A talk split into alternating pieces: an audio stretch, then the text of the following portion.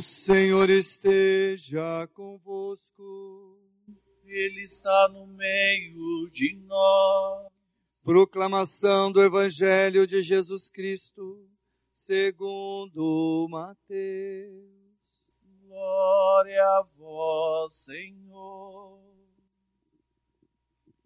Naquele tempo, disse Jesus a seus discípulos: Não tenhais medo dos homens, pois nada há de encoberto que não seja revelado, e nada há de escondido que não seja conhecido. O que vos digo na escuridão, dizei-o à luz do dia. O que escutais ao pé do ouvido, proclamai-o sobre os telhados. Não tenhais medo daqueles que matam o corpo, mas não podem matar a alma. Pelo contrário, temei aquele que pode destruir a alma e o corpo no inferno. Não se vende dois pardais por algumas moedas? No entanto, nenhum deles cai no chão sem o consentimento do vosso Pai. Quanto a vós, até os cabelos da vossa cabeça estão todos contados. Não tenhais medo. Vós valei, valeis mais do que muitos pardais. Portanto, todo aquele que se declarar a meu favor diante dos homens, também eu me declararei em favor dele diante do meu Pai que está nos céus. Aquele, porém, que me negar diante dos homens, também eu negarei diante do meu Pai que está nos céus. Palavra da salvação. Glória a vós, Senhor.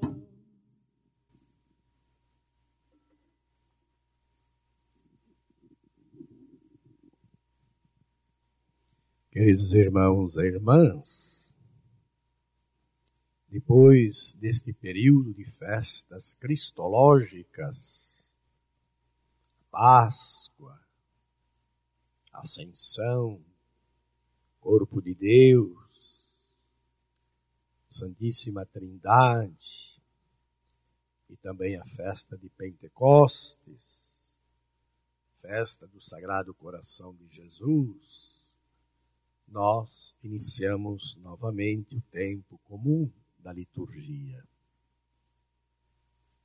E as leituras retomam uma catequese para a nossa vida. Ouvimos esta catequese de Jesus hoje aos apóstolos. E é uma catequese para nós, para mim, para você que acompanha a Santa Eucaristia. Nós poderíamos dizer que o tema da liturgia da palavra de hoje, nas três leituras, é fé e coragem. Essas duas atitudes estão profundamente interligadas. Pena que muitas vezes, muitas pessoas batizadas não têm esta consciência. Vivem a fé sem coragem e vivem o medo como se não tivessem fé. Isso para si mesmas e para os outros.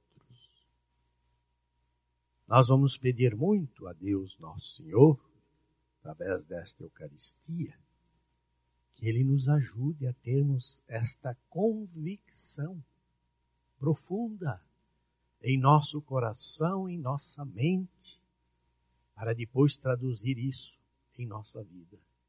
Que a fé que temos, a fé em Jesus, a fé na Santíssima Trindade, que recebemos no dia do nosso batismo, e que cultivamos na catequese e que cultivamos na liturgia, esta fé deve transparecer em nós com coragem. Jesus disse, o Evangelho, catequese dele. Não tenhais medo.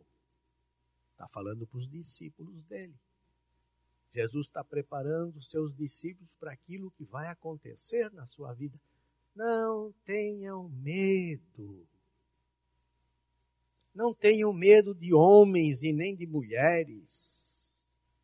Não tenham medo de sistemas e de tanta coisa que o mundo, animado pelo inimigo da palavra de Deus, arma para vocês. Não tenham medo. Temei quem pode perder as almas de vocês. E a gente vai vendo a história da igreja, como esta palavra de Jesus se realizou. Os mártires que confessaram o nome do Senhor perante as perseguições. Nós estamos neste tempo de pandemia com três, quatro meses sem celebração presencial na igreja, com o cuidado das pessoas. São mais de 50 mil mortos no Brasil, quase um milhão no mundo. Parece que as pessoas, algumas, não têm consciência do que é isso. Penso que nós estamos numa brincadeira. Não, nós estamos em algo sério. A vida é dom de Deus. E tem que ser cuidada o máximo possível como dom de Deus. A vida dos outros importa. A vida dos outros é responsabilidade nossa também. A vida dos outros e a nossa fazem parte da fé, da nossa fé, do nosso amor a Deus Criador, ao Senhor dos vivos e dos mortos. Então, vamos pedir esta graça. Mas lá no início da igreja, 300 anos de perseguição. Só no ano de 325, o imperador Constantino deu liberdade para os cristãos celebrarem em público. Antes era em casa, era nas catacumbas, era às escondidas. E a igreja cresceu. E a igreja se multiplicou. Não por causa do medo de ninguém, mas por causa da coragem da fé. Peçamos esta coragem da fé, queridos irmãos e irmãs, também neste tempo que Deus nos concedeu viver. E lembramos a figura do profeta Jeremias, que cabe perfeitamente na catequese de Jesus feita aos discípulos. O profeta Jeremias foi profeta por 50 anos desde jovenzinho, foi chamado por Deus para profetizar. E o que, é profetizar? É falar aquilo que Deus manda falar. Não é falar aquilo que a gente quer falar. Não é falar aquilo que a gente pensa que é alguma coisa importante para falar. Não. Profeta de Deus não é isso. Profeta de Deus é falar o que Deus manda falar. Para falar o que Deus manda é preciso conhecer a Deus. É estar próximo de Deus. Estar próximo da Sua palavra santa. Estar atento e aberto, completamente aberto às propostas de Deus. E quem se transforma e se faz, quem é chamado a ser profeta de Deus, deve saber desde o início que a profecia, o anúncio, a proposta de Deus é sempre feita na perseguição, que é a obra do maligno, aquele que mata a alma. E Jeremias diz: eles estão me perseguindo, eles estão falando mentiras contra mim, eles querem me destruir, mas eu estou com Deus. E aí ele reza um hino, um salmo de louvor a Deus, que o chama e que o envia no meio daquela gente difícil e falsa a profetizar. Também São Paulo nos disse isso na segunda leitura, que é preciso estar com Deus para construir a nossa vida na fé.